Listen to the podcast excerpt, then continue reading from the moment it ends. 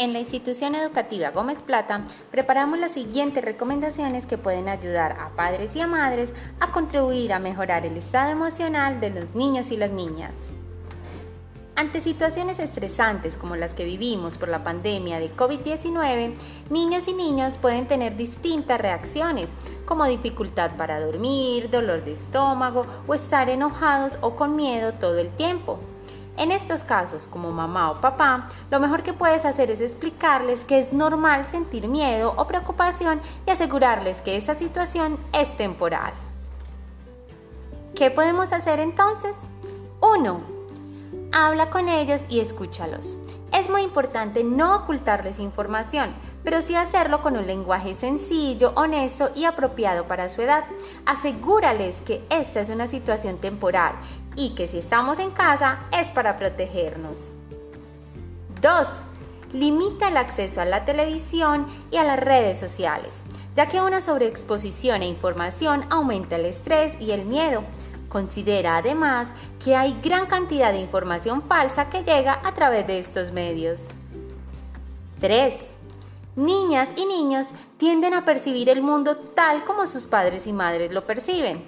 Por eso es muy importante que como adultos conservemos la calma.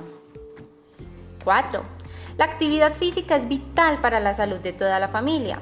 Procura que no pasen más de 60 minutos sentados y o frente a la televisión o cualquier otro tipo de pantalla.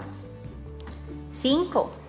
Jugar con niños y niñas es muy importante, ya que el juego y las actividades lúdicas y hacer manualidades les ayudan a manejar sus propias emociones. 6. Establece una rutina para darles estructura y un sentido de vuelta a la normalidad, que no solo sirve para niñas y niños, sino para toda la familia. Es recomendable establecer horarios para desayunar, jugar, estudiar, comer, ver películas, leer, cenar, hacer ejercicio, entre otras. 7.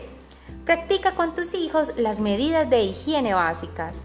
Enséñales la forma correcta de lavarse las manos y fomenta que lo hagan frecuentemente. Recuerda que el ejemplo es muy importante. Si te ven haciéndolo, lo aprenderán mejor. 8. Utiliza prácticas de crianza positiva. No recurras a la violencia como golpes y gritos que agravan la situación de estrés que todos estamos viviendo. 9. Incluye una dieta balanceada para tus hijos y toda la familia, que contenga verduras y frutas, ya que contienen las vitaminas necesarias para combatir las enfermedades respiratorias. Te invitamos a poner estas recomendaciones en práctica en tu hogar.